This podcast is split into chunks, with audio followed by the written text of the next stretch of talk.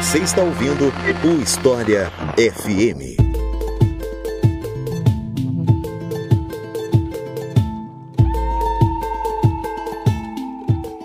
Simão Bolívar, você que é latino-americano com certeza já ouviu falar dele muitas vezes, mas afinal de contas, quem foi esse sujeito e por que, que ele foi importante para a história da América Latina? Esse é o tema de hoje do História FM. Eu sou Iclis Rodrigues e mais uma vez conosco aqui, professor Valdir Rampinelli, a quem eu passo a palavra para se apresentar para vocês. Então, Valdir, seja muito bem-vindo novamente. Fique à vontade para se apresentar para o pessoal que ainda não te conhece, que ainda não ouviu os outros dois episódios que você participou. Fique à vontade. Eu sou Valdir José Rampinelli, professor do Departamento de História da Universidade Federal de Santa Catarina e no departamento de História tenho lecionado História da América Independente e História do México. Então é isso. Vamos conhecer um pouco mais sobre Simão Bolívar depois que eu falar para vocês da nossa campanha do Apoia-se.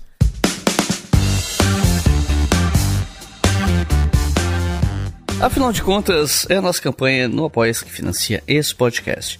Você que está ouvindo, quiser apoiar o História FM, se você acha que esse projeto é importante, é importante apoiar projetos educacionais gratuitos, você pode fazer isso em apoia.se barra com qualquer valor a partir de dois reais por mês. Com dois reais por mês, você tem o seu nome lido aqui quando você se torna um novo apoiador, tem acesso ao mural com spoilers e novidades, os trabalhos de bastidores aqui do programa, 5 reais por mês vocês podem ouvir os episódios com antecedência, pode baixar o arquivo no formato M4A, você ouve o, o né, nesse link sem os anúncios automáticos do Spotify. Com 10 reais por mês você tem acesso aos roteiros em PDF dos episódios. Então, se você quiser apoiar, é só acessar apoia.se barra História e fazer a sua colaboração. Os nossos novos apoiadores e apoiadoras são Gustavo da Cruz, Fábio Acácio, André Maia, João Maia, Thiago Curry, Marcos Ferreira, Marcelo Ribas, Reinaldo Nigro, Cássia Kinoshita, Marcelo de Santos e Luísa Tazima. Muito obrigado, pessoal. São vocês que financiam esse podcast. E se você que está ouvindo quer financiar também, é só acessar apoia.se barra e fazer a sua colaboração. Se você preferir fazer a sua colaboração via Pix, você pode fazer isso pela chave leiturabrigahistoria.gmail.com Repetindo, leiturabrigahistoria.gmail.com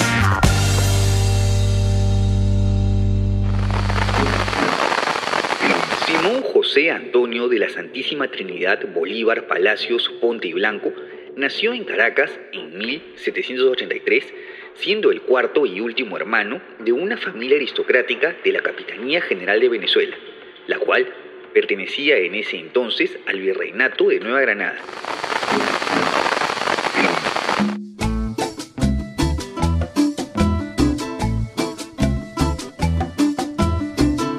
Bom, quando eu faço episódios biográficos, normalmente eu começo pelo básico, que é perguntar sobre uh, o contexto de nascimento da pessoa, a origem dessa pessoa. E no caso, Bolívar, né, nasceu no finzinho do século XVIII em Caracas, numa família de elite, até onde eu sei. Então eu queria pedir para você comentar um pouco mais sobre as origens do Simão Bolívar, por que, que ele era conhecido como um criolho ou criocho, depende né, da, da, pronúncia de cada país? O que, que era um criolho exatamente? Você poderia comentar um pouco sobre isso? Simão Bolívar nasceu em Caracas em 1783 de uma família rica. O seu pai era um latifundiário e tinha escravos na sua fazenda. Desde cedo, Bolívar começou a ter uma atenção para o seu entorno e para a sua circunstância, tanto que mais tarde ele vai se perguntar e se questionar: o que que eu sou? É filho de um pai espanhol com uma mãe que tem sangue indígena? Eu sou espanhol ou eu sou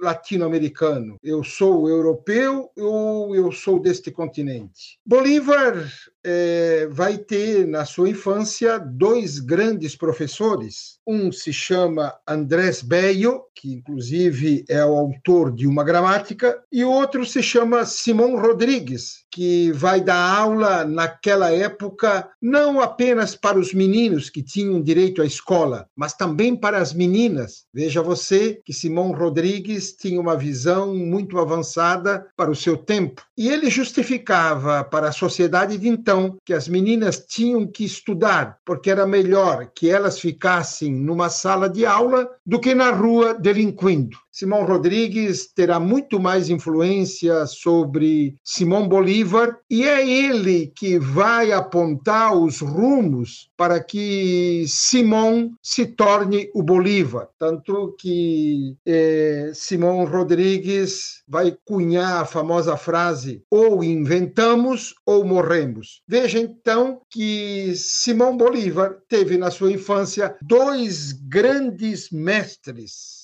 que não só vão ensinar para ele as letras, mas vão dar para ele lições de vida. Ele é um crioulo. O que é um crioulo? É aquele que, nascido na América, é filho de espanhol. Muitas vezes de um espanhol com a mãe indígena. E o crioulo não tem, naquela conjuntura, a mesma respeitabilidade que tem um europeu espanhol. Por isso, os crioulos eram discriminados por sua etnia. Afinal, o sangue indígena já estava misturado com eles. Um dos costumes da elite criolha era enviar os seus filhos para a Europa para eles receberem uma educação, entre aspas, superior, por assim dizer, né? De acordo com que os parâmetros da época e tal. Só que Bolívar acabou não indo para a Europa porque os seus pais faleceram enquanto ele ainda era criança. E a família dele decidiu que ele estudaria na América, né? Uh, contratando tutores e tal. E você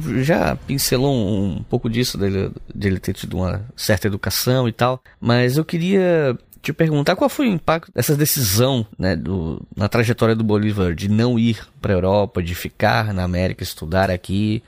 É, ele teve acesso às ideias que estavam circulando na Europa no século XVIII, começo do XIX, por exemplo? Seguramente sim. O fato de estudar na América não significava que as ideias europeias não atravessassem o continente. Afinal, vários líderes latino-americanos que lutaram pelo processo de independência não foram à Europa e se basearam nas ideias iluministas, principalmente as da França. Cito o grande grande líder do processo de independência no México, o padre Miguel Hidalgo e Costilla. No entanto, Bolívar vai ser tocado pela Europa mais tarde, quando faz as viagens. E eu diria que dois aspectos importantes na vida de Bolívar vão determinar a sua trajetória. São as viagens e as leituras. As viagens, porque ele era filho de um latifundiário que deixou dinheiro para ele poder viajar. E as leituras, porque ele foi influenciado por esses dois mestres que eu citei. Então, é, Bolívar será tocado por estes dois aspectos, embora ele tenha estudado na sua Caracas. Como todo mundo que eventualmente tem um papel de, de liderança política, com importância e tal, tal. A trajetória do Bolívar ela é marcada por algumas questões que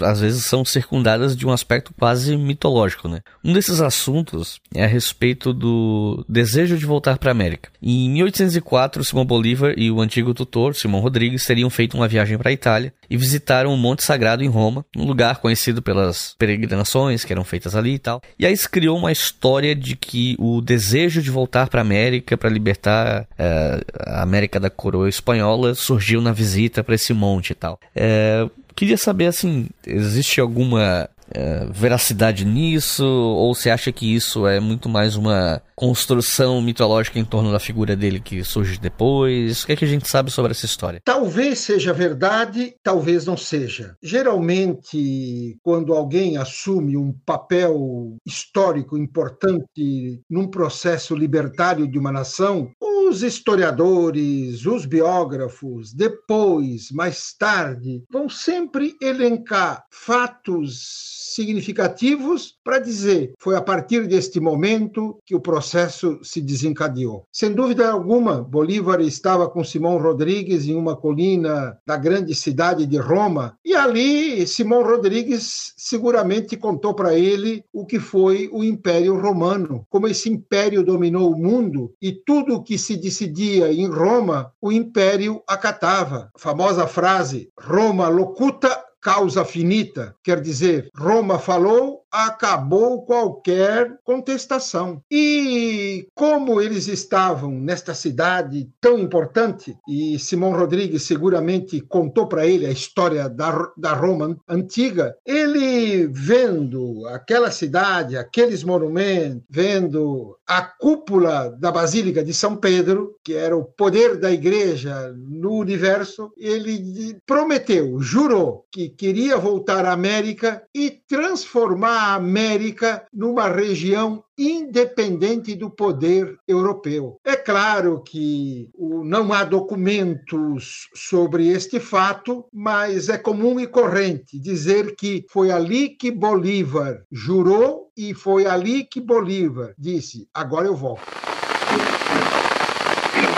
Yo pues me cuento entre los seres más favorecidos de la divina providencia, ya que he tenido el honor de reunir a los representantes del pueblo de Venezuela en este augusto Congreso, fuente de la autoridad legítima, depósito de la voluntad soberana y árbitro del destino de la nación.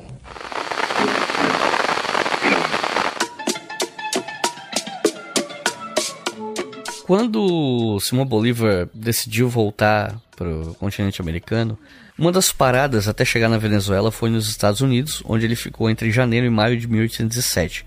Poucas décadas antes, eles passaram por um processo de separação, né, da, de uma metrópole europeia, que é né, a independência dos Estados Unidos, que alguns chamam de Revolução Americana, não sei o que. Eu prefiro chamar de independência dos Estados Unidos, mas enfim. Tem um episódio sobre isso aqui no História FM, né, sobre a independência deles, quem quiser ouvir. E eu queria te perguntar o seguinte: a passagem do Bolívar pelos Estados Unidos é, teve algum papel determinante para consolidar o desejo de independência que ele tinha em relação à América? Você acha que o modelo de formação dos Estados Unidos influenciou o Bolívar de alguma forma? Parte, sim, mas a maior influência não é dos Estados Unidos, é da Revolução Francesa. Tanto que, logo em seguida, 1829, Bolívar vai fazer uma dura crítica aos Estados Unidos, e eu diria, é uma crítica premonitória. Em uma carta a um amigo, ele vai escrever: Os Estados Unidos parecem destinados pela providência a abarrotar a América de miséria e, e fome em nome da liberdade. Veja você que é logo em seguida. Então, o Bolívar é considerado, inclusive, por Francisco Pividal, um historiador cubano, o homem que teve o primeiro pensamento anti-imperialista na América Latina. E Francisco Pividal vai escrever Bolívar, pensamento precursor do anti-imperialismo. É o título de um livro. Então, seguramente sofreu influência, mas não nos esqueçamos que os padres fundadores da independência dos Estados Unidos, desde Washington até Thomas Jefferson, eram altamente elitistas. Desta independência ficaram fora os irlandeses, as mulheres, os indígenas, os escravos e mais tarde os latinos. Howard Zinn, no famoso livro A Outra História dos Estados Unidos, vai dizer: é uma independência elitista e não é o que o Bolívar quer. Tanto que desta dependência elitista vai surgir depois a presidência imperial dos Estados Unidos, que chega até os dias de hoje. Então, eu diria a grande influência de Bolívar é a Revolução Francesa. Por outro lado, muitos companheiros dele olhavam para a Revolução Francesa e se assustavam com ela, porque ela usava guilhotina, e olhavam para a Revolução Americana, assim chamada, e diziam: Esta nós queremos, porque uma corta na carne, a outra faz um acerto mais tranquilo. Por isso, é a francesa que pega Simão Bolívar. Bolívar. Simão Bolívar chega na Venezuela e inicialmente ele trabalha administrando as propriedades da família dele e lá para entre 1807 e 1808 Bolívar vai entrar com mais ênfase na vida pública, motivado pela invasão napoleônica da Espanha, por exemplo. E aí eu queria pedir para você explicar para a gente como esses acontecimentos na Europa impactaram a estratégia adotada pelo Bolívar aqui na América, né? Quais foram os primeiros passos que o Bolívar deu em direção ao protagonismo político aqui no continente? Na realidade, a atuação político, militar, ideológico e constitucionalista de Simão Bolívar se dá entre 1810 e 1830. São 20 anos em que Bolívar atua em toda a região da América e escreve também analisando a situação do mundo para nos tornarmos independentes. É uma vida curta, mas muito intensa. É, é claro que não foi de repente que ele fez isso. Lembro que toda a educação que ele teve desses mestres dos quais eu falei vai ser fundamental. As viagens vão ser importantes, os estudos mais ainda e as leituras também. Então ele é alguém que vai se preparando, vai formando uma concepção e a conjuntura do mundo de então vai lhe favorecer, como você citou, a invasão por Napoleão da Península Ibérica, quando Espanha e Portugal eh, caem aos pés da França, a América fica sem patrão. E quando alguém fica sem patrão, usando uma comparação um pouco rudimentar, os trabalhadores tentam se organizar. E no momento em que eles se organizam, eles não querem mais o patrão. Por isso, então, que esta conjuntura vai favorecer muito. Além disso, Napoleão era um estrategista mundial muito importante. Ele mandou mensageiros dele para viajar pela América para incentivar um processo de independência, porque Napoleão queria se aproximar da América, queria ter boas relações com a América, sem pedir licença para Espanha e Portugal para vir aqui. E a melhor maneira é uma América independente. É o que vai acontecer com a Inglaterra também. A Inglaterra vai até pôr soldados à disposição de Bolívar para que as independências avancem, porque a Inglaterra, que começa a se tornar a grande oficina do mundo, quer mercado, quer matéria-prima. Por isso, é, e na Venezuela, que teve três tentativas de independência, na terceira, quando o povo viu, junto com os soldados de Bolívar, soldados ingleses, todos diziam: não, agora deu certo. Lembro que Eduardo Galeano comenta no seu livro As Veias Abertas da América Latina que as canhoneiras inglesas do meio dos rios davam tiros de canhão comemorando a independência da colônia. Já na Venezuela, o Simão Bolívar criou a chamada Junta Revolucionária, que era tipo um grupo político que discutia assuntos envolvendo o cenário político local e também externo, né? Só que vai ser a partir desse grupo que Bolívar vai ascender o poder, uma vez que a junta vai depor o capitão-general do exército venezuelano, que era espanhol, e em seguida o Bolívar vai ser nomeado para assumir o cargo. Você pode explicar pra gente como é que deu esse processo? A gente pode dizer que o Bolívar assumiu o posto a partir de um golpe? Quais as primeiras ações dele nesse novo cargo? Enfim. Como é que nós poderíamos caracterizar o Simão Bolívar sob o ponto de vista ideológico dentro da época e da conjuntura em que ele viveu? Como um liberal. Simão Bolívar é um liberal, que em seguida se torna um revolucionário, porque lutar pela independência significava enfrentar os poderes fatos. Então, ele vai ocupar vários cargos, inclusive lá no final da vida, em 1826. Ele vai ser cognominado de ditador perpétuo. Ditador perpétuo não é pejorativo, é um elogio a ele. Então ele ocupa sim vários cargos, este que você falou, outros que vão ocorrer, e chega um momento em que ele até não quer muitos cargos e vai delegando para as pessoas que vão ficando. É, seguramente um dos generais a quem Bolívar delegou muitas funções é o general Sucre, que foi quem derrotou definitivamente os espanhóis na Batalha de Ayacucho em 1824. Este era o general do coração de Bolívar. Agora, Bolívar tinha muitos inimigos. Santander, por exemplo, Miranda, outro. Não era uma unanimidade no cargo que ocupava ou na função em que exercia. Ele escapou da morte várias vezes e não à toa morreu tuberculoso, porque seguramente ficou uma noite escondido num riacho para se salvar dos assassinos. Então, era muito complicada a situação dele. Ele não tinha uma unanimidade. Em alguns momentos, sim, outros não. Por mais que o Simão Bolívar tivesse sido escolhido para essa, essa função, né, no, no lugar do capitão-general, que foi deposto e tal, ele tinha o desafio de criar uma unidade entre uma parcela da sociedade que vivia na América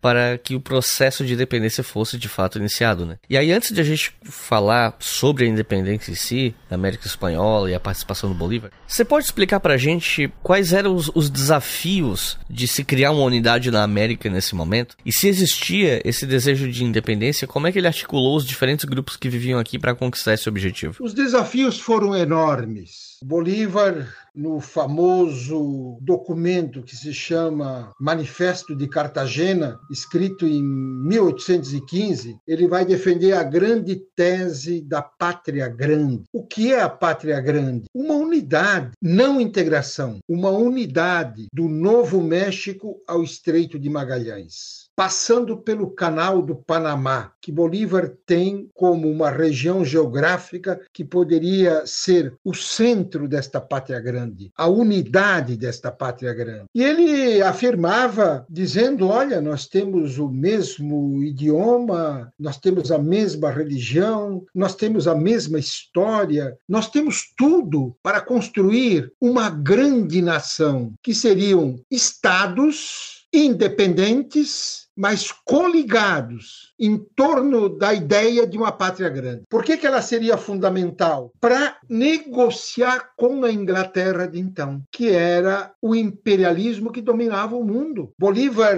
inclusive, chegava a dizer: nós temos que preparar uma excelente burocracia, uma ótima diplomacia, para, com os ingleses, defender os nossos interesses. Quando ele construiu a ideia de pátria grande, ele não estava pensando num grande grande poder militar, ele vislumbrava um grande poder político. E com esse poder político, nós poderíamos desenvolver aqui uma grande nação como era a inglesa. Só que qual é o grande problema que Bolívar vai encontrar? Isso ele resume de uma maneira maravilhosa já no final da vida, em 1830, quando subindo o Rio Madalena, tuberculoso, para ir para a Europa, se curar, e aí na pena de Gabriel Garcia Marques e no famoso livro O General em seu Labirinto, Bolívar vai falando que a oligarquia é a desgraça, que a oligarquia da América não tem o sentido do nacional, que a oligarquia não quer pátria, que a oligarquia diz respeito aos povos originários que viviam aqui, que a oligarquia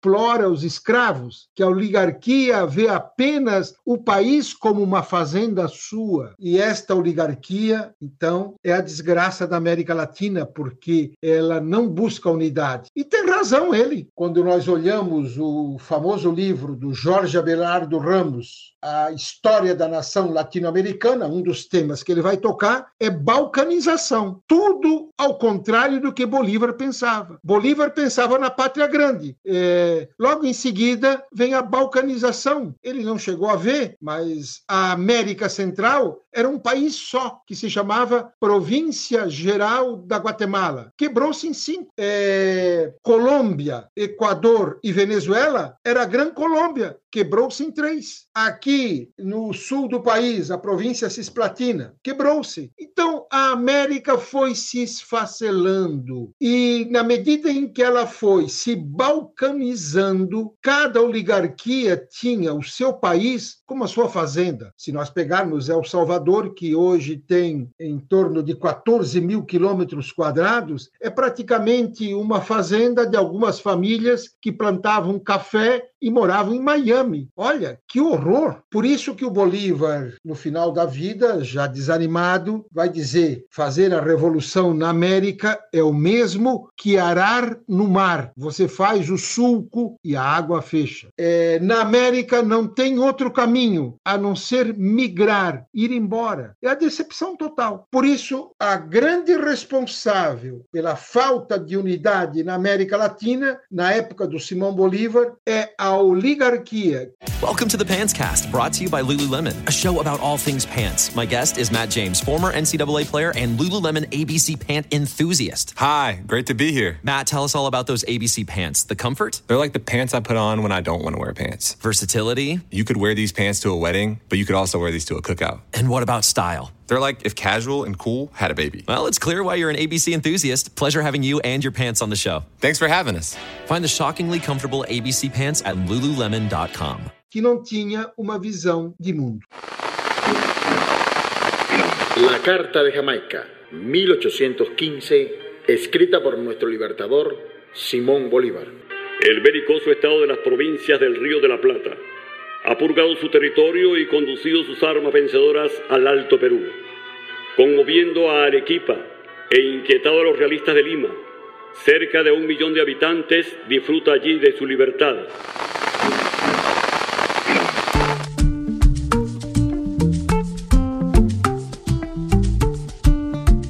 Mas no começo do programa a gente falou sobre a educação de Simão Bolívar, o contato que ele teve com textos de autores que circulavam na Europa, né, tudo mais. E aí a partir disso ele passou a escrever algumas cartas que circularam em regiões diferentes do, do continente.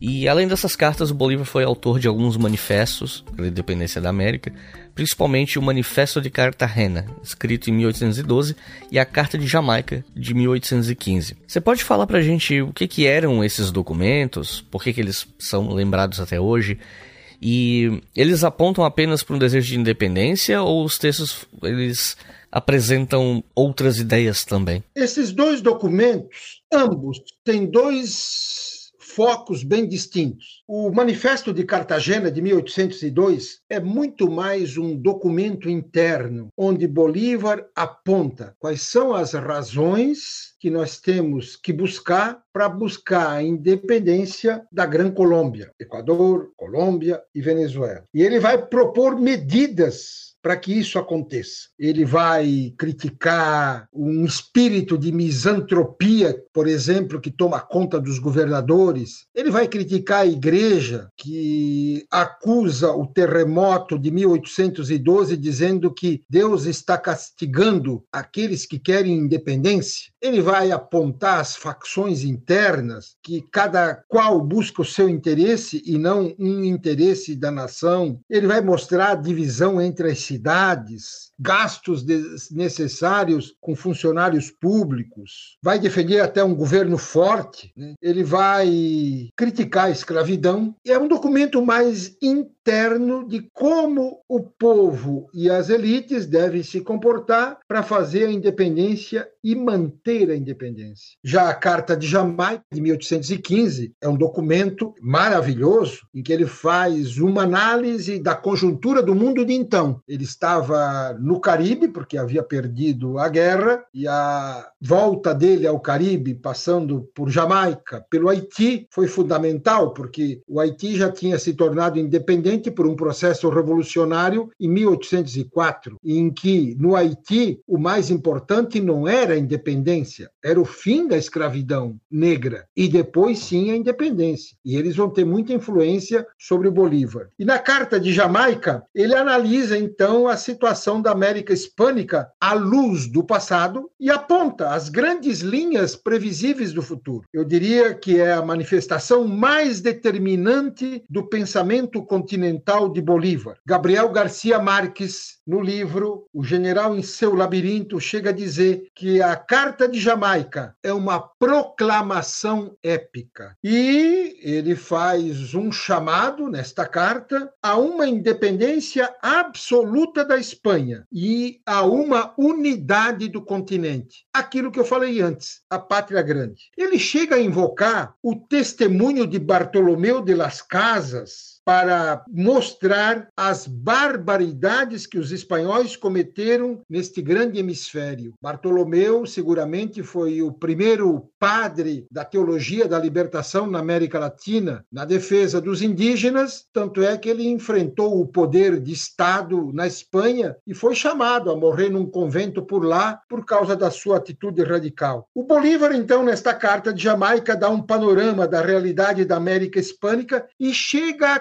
criticar o eurocentrismo. Ele vai dizer: na Europa, quando um rei perde o trono, ele não perde a majestade. Na América, quando um rei perde o trono, ele é queimado vivo. Referia-se ele aos espanhóis comandados por Hernán Cortés, que no México queimaram vivo o Cuauhtémoc. Então veja a crítica que ele faz. E nesse aspecto também ele vai criticar os historiadores, porque ele afirma: tem gente que pensa que a história na América começa em 1500. Não. Antes da invasão dos europeus, havia povos, a Mesoamérica, o Império Incaico, no Brasil e por todos os lados. Então, ele chama a atenção para aqueles que pensam que com a chegada dos europeus começa a história. Não é aí. São povos que viviam em toda esta região. E na Carta de Jamaica, ele vai ser bastante duro. Ele vai dizer: olha, as elites que lutam pelas independências não devolverão as terras a seus antigos donos, tampouco restaurarão as tradições dos povos originários. Olha que visão do Bolívar. Ele continua: a América, a maior nação do mundo, regida por uma grande república, deve ser. E ele redacta uma síntese de uma teoria da revolução das nações hispano-americanas. A Carta de Jamaica é uma soberba resposta à violência monárquica e às pretensões imperialistas espanholas de submeter pelo horror e pelo terror de Estado a todo o continente. A Carta de Jamaica resume o mal-estar da dependência colonial e aponta o rumo futuro sob o primado de uma imagem racional da vida histórica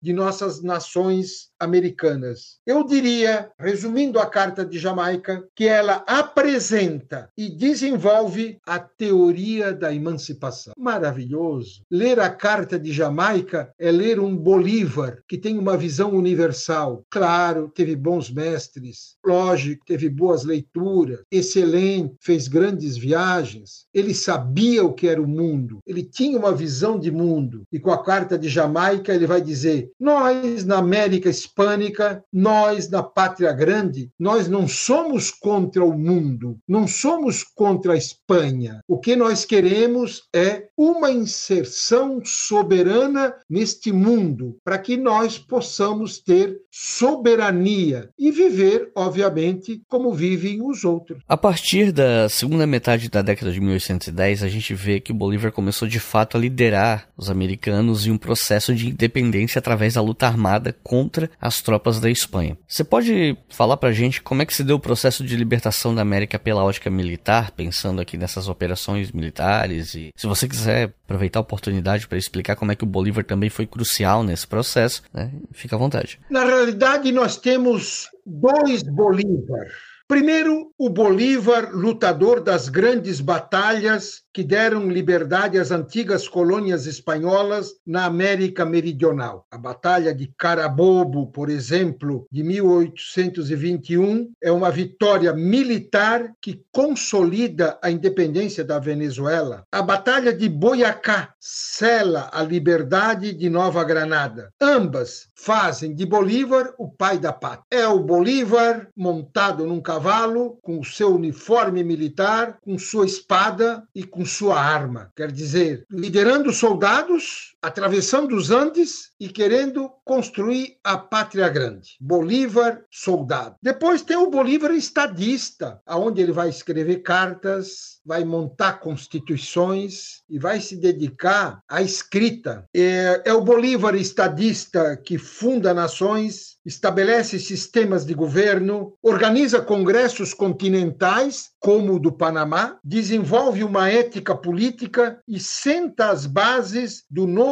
direito americano. Eu diria que o Bolívar, ele transformou as lutas pela independência da América hispânica numa guerra de cunho popular, porque dela participavam indígenas, negros escravizados, criolhos e outras categorias. Agora, a luta do Bolívar não foi uma luta que tinha como objetivo a revolução. Emancipação popular, sim. Revolução, não. Porque revolução significa mudar o modo de produção. Bolívar não era socialista, Bolívar era liberal. E como liberal naquela época, ele era avançado. Quando nós analisamos determinados grupos liberais do, de meados do século XIX, eh, no México, por exemplo, nós vamos ver como eles eram consequentes. Enfrentavam o imperialismo estadunidense, defendiam o mercado interno, apoiavam o fim da escravidão, queriam o fortalecimento de um mercado de cunho nacional, claro, e ao mesmo tempo diziam os indígenas têm que perder as terras comunais, porque é capitalismo. E o capitalismo não aceita que a terra seja comunal, a terra é mercadoria. Então, o Bolívar não vamos pôr nele o que ele não foi. Inclusive, ele não aceitaria. Bolívar é um liberal consequente que faz uma guerra de emancipação popular dela participando classes sociais distintas. Tanto é que, se a gente olhar um quadro das guerras de Bolívar, os indígenas vão a pé lá atrás. Depois vem os negros, também a pé, descalço. Depois vem os crioulos, com suas armas e com suas botas. E mais adiante, outros crioulos, montados a cavalo. Não são os negros e os indígenas que vão montado a cavalo, são os crioulos, são classes sociais distintas. Tanto é que, quando a, a guerra de emancipação é vitoriosa, muitos indígenas que esperam uma mudança na sua situação vão dizer: piorou. Tanto é que alguns vão se organizar e vão lutar para voltar ao tempo do realismo, porque naquele tempo o rei estava longe e não incomodava. Agora nos tornamos independentes, a administração está perto, nos incomoda mais. Mas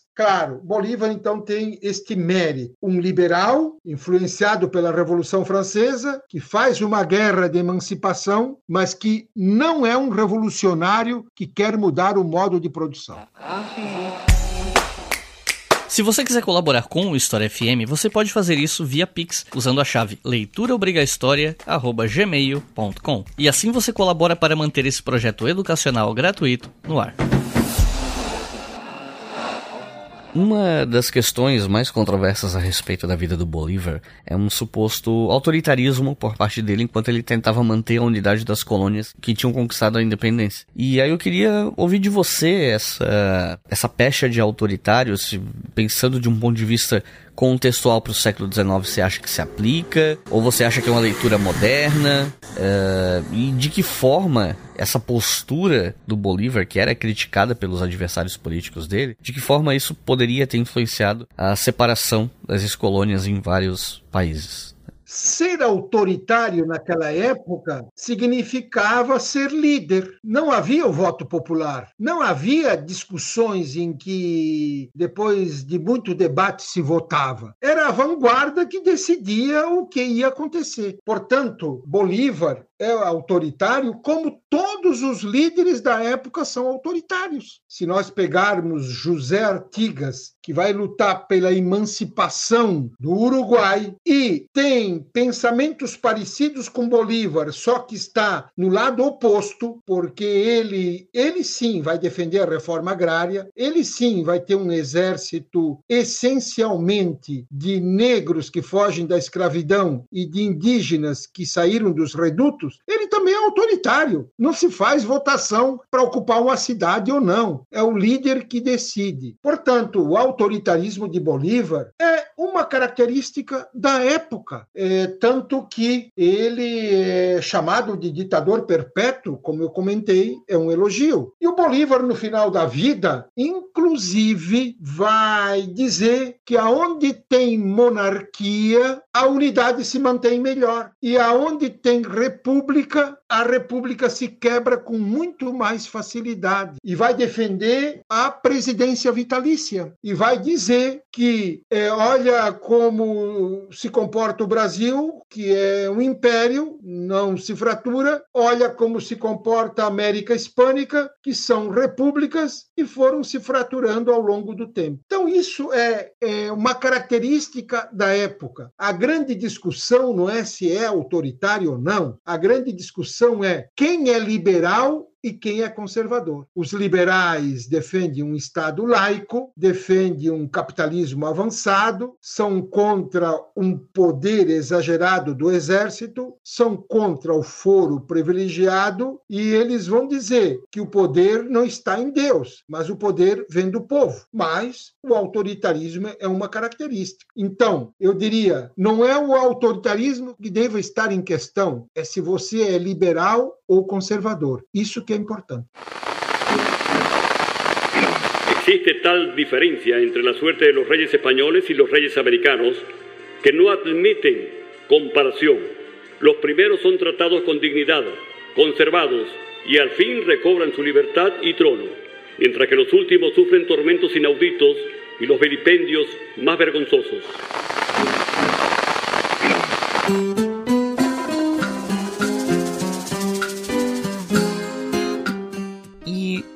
Que foi o Congresso do Panamá de 1826 e qual a importância dele? O Congresso do Panamá de 1826 é uma reunião de todo o continente no qual Bolívar tenta pôr em prática a grande ideia dele, a pátria grande, que é uma ideia que a Europa tenta realizar hoje, a comunidade europeia. Não é nenhuma novidade. Isto vem da Carta de Jamaica de 1815. É... O Congresso do Panamá é uma tentativa de formar a Confederação dos Novos Estados Hispano-Americanos. Tanto é que Bolívar vai mandar um embaixador para passar todos os países da América Hispânica, convocando para o Congresso do Panamá. E esse embaixador vai andar aí meses de navio convocando os países só que quem vai se opor ao Congresso do Panamá é a Inglaterra, porque ela vê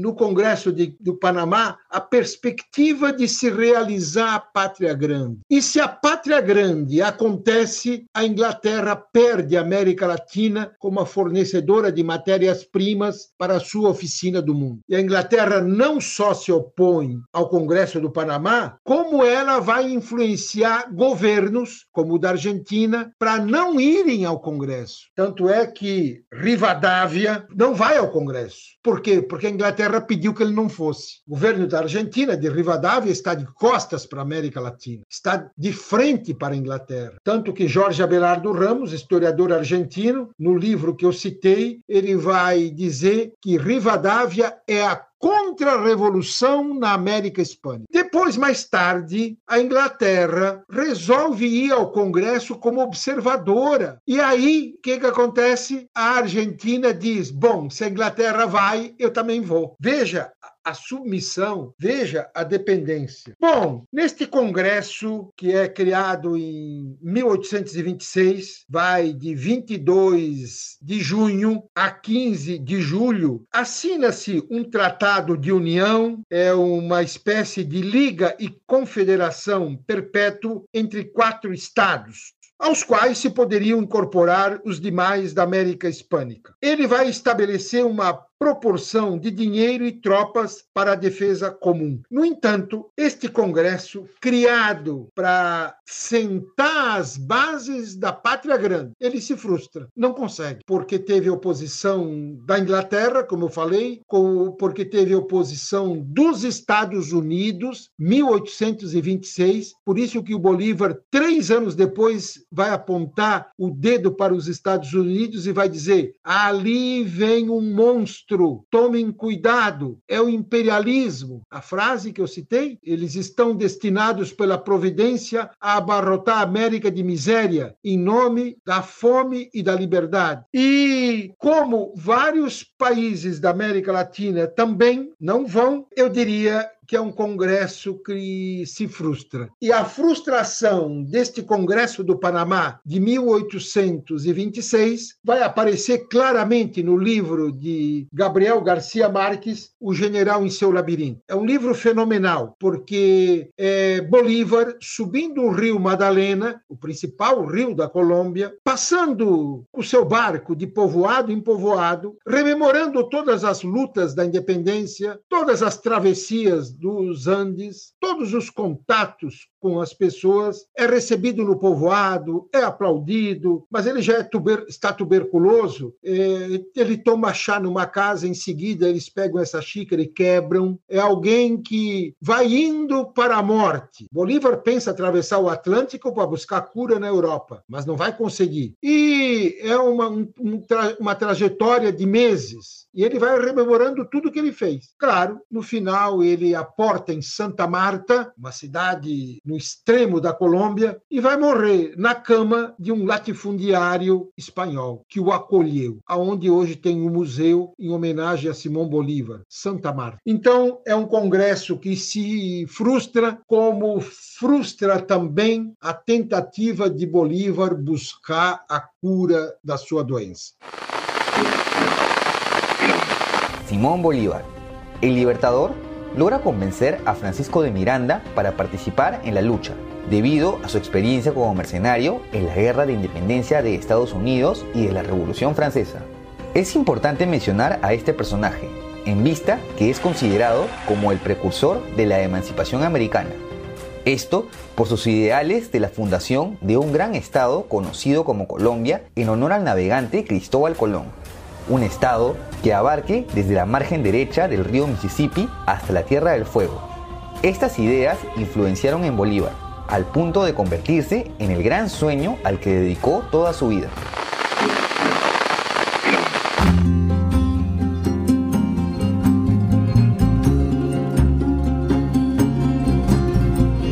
É, eu queria entrar um pouco na numa seara mais de história intelectual aqui e te perguntar quais são as três vertentes do pensamento de Bolívar segundo Octaviani. As três vertentes do pensamento de Bolívar segundo Octaviani são estas. Primeiro, Bolívar interpretou as reivindicações dos brancos crioulos e outros setores da população das colônias em face da dominação e exploração exercidas pelo sistema colonial. Segundo, o Bolívar assimilou bastante os acontecimentos mundiais contemporâneos, tais como a Revolução Francesa, as guerras napoleônicas e a emergência do povo no cenário da Revolução Burguesa, que se estendia pela Europa e influenciava outros continentes. E por último, Octavio N vai dizer que Bolívar aproveitou largamente a sua formação intelectual de base europeia. Com isso, ele resume as três vertentes que vão conduzir Bolívar neste seu processo de emancipação da América Hispânica.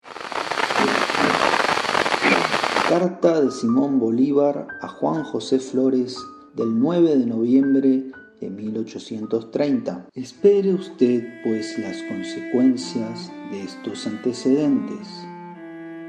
Usted sabe que yo he mandado 20 años y de ellos no he sacado más que pocos resultados ciertos. Primero, la América es ingobernable para nosotros. Segundo, el que sirve una revolución hará en el mar. Tercero, la única cosa que se puede hacer en América es emigrar.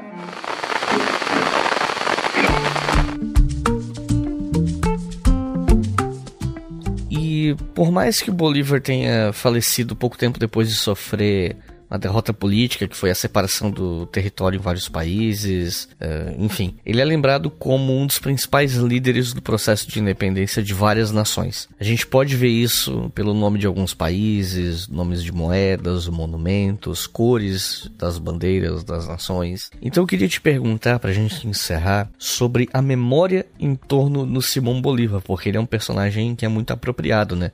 Você pode falar um pouco pra gente como a memória do Bolívar foi ou ainda é usada politicamente? E, e eu queria dar um, um foco especial na Venezuela, porque foi onde ele nasceu e, e, a figura do Bolívar ela é muito é, exaltada no, na Venezuela, né? Então, você podia falar um pouco sobre como o Bolívar é apropriado nos diferentes países da América Latina, mas principalmente na Venezuela? O Bolívar é muito desconhecido no Brasil. Praticamente não se estuda o Bolívar e a sua trajetória e o seu pensamento e a sua luta pela emancipação. Por uma razão muito simples, o Brasil sempre esteve de costas para a América Latina e voltado para a Europa. Inclusive, o Bolívar era muito crítico em relação ao Brasil, porque a Santa Aliança, um exército formado na Europa, queria reverter os processos nas colônias hispano-americanas, fazer com que elas voltassem a ser colônias. E a Santa Aliança, com as suas monarquias europeias, tinha uma boa relação com a monarquia brasileira. E o Bolívar dizia: a monarquia europeia, junto com a monarquia brasileira, príncipe do Rio de Janeiro, falava ele, pode nos fazer a guerra com facilidade, porque infelizmente o Brasil faz limite com praticamente todos os países da América Hispânica. Por isso, muita atenção com o príncipe do Brasil. Por isso, muita atenção com esse país que está de costas para nós e de frente para a Europa. No resto da América, Bolívar é muito estudado, muito admirado, muito homenageado, principalmente nos países andinos terminando na Venezuela, aonde ele exerceu as suas caminhadas, as suas travessias e as suas batalhas. Eu diria da Bolívia para o Peru, para o Equador, para a Venezuela, para a Colômbia e principalmente no Caribe. Não nos esqueçamos que quem acabou com a escravidão negra na América Hispânica foi Simão Bolívar por meio de um decreto. Obviamente que um decreto não põe fim à escravidão real, mas põe fim à escravidão legal. E quem influenciou Bolívar foi o Haiti, mais especificamente Pession, que era o presidente. Bolívar tinha aportado lá, estava derrotado, e Pession deu para ele víveres, homens armas e barcos. Só que depois que ele deu tudo isso, ele disse para o Bolívar: agora você vai assumir um compromisso comigo. Na hora que você puser os pés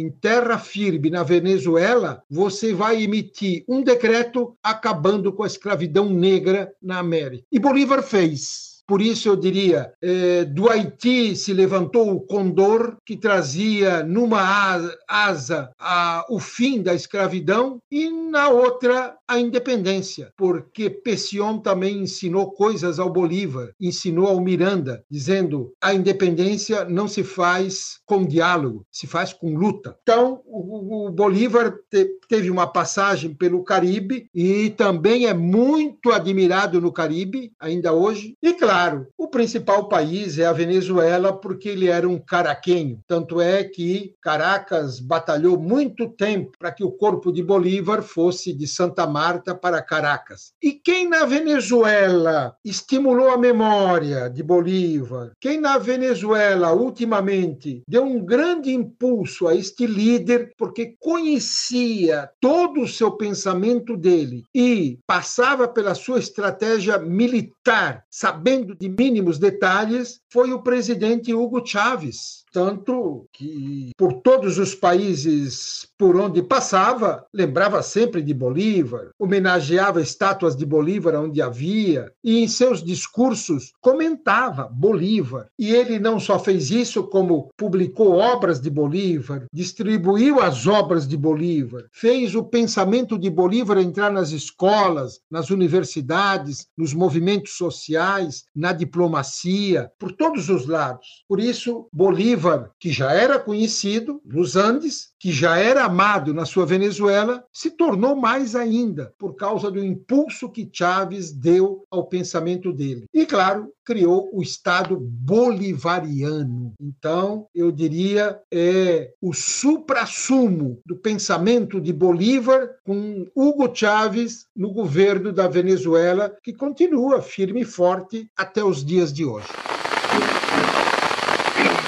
Cuarto, este país caerá infaliblemente en manos de la multitud desenfrenada, para después pasar a tiranuelos casi imperceptibles de todos los colores y razas.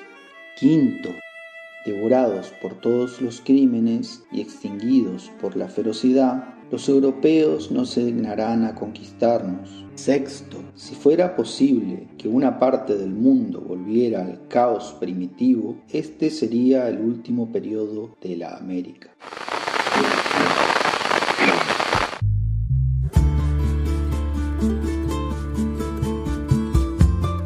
Recomendações de leitura para quem ouviu até o final desse episódio, quer aprender mais sobre essa figura histórica. Se você tivesse que recomendar um, dois ou até três livros sobre Simão Bolívar, o que, que você recomenda? O primeiro livro que eu recomendo é de Gabriel Garcia Marques, O General em seu Labirinto. Primeiro, que é um livro fenomenal. Você começa a ler, não para mais e ele vai contar os últimos dias do Bolívar, subindo o rio Madalena, buscando a cura da tuberculose na Europa. E o importante é que é um livro romance, mas com base em documentos. Gabriel Garcia Marques fez pesquisa nos arquivos para poder escrever esse livro. Um outro livro que eu recomendo é de um historiador cubano chamado Francisco Pividal, um grande conhecedor de Simão Bolívar. E ele escreveu Bolívar, pensamento precursor do antiimperialismo. Ele vai aqui mostrar como foi fundamental é, este pensamento de Simão Bolívar no que toca à luta contra o imperialismo. E um outro que eu recomendo é um livro talvez um pouco mais difícil de encontrar, mas seria A Carta de Jamaica 200 anos depois, de Juan Guillermo Gomes Garcia. É... Vigência e Memória de Bolívar. É um livro que ele escreve e ele vai mostrar como foi importante a Carta de Jamaica 200 anos depois dela. Veja como ela tem uma importância capital.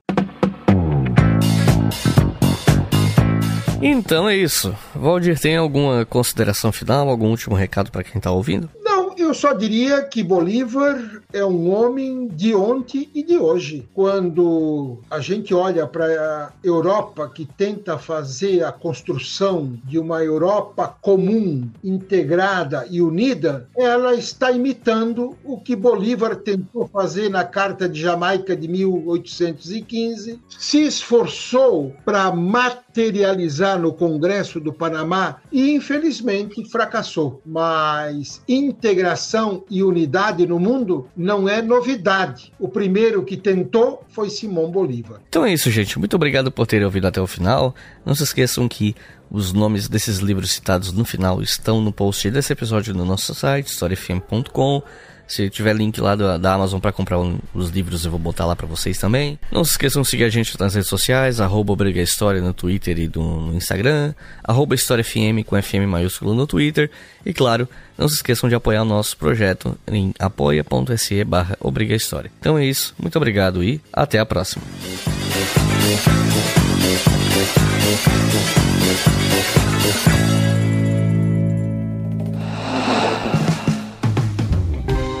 Este podcast foi financiado por nossos colaboradores no Apoia-se. Acesse apoia.se barra e contribua para manter este projeto educacional gratuito no ar.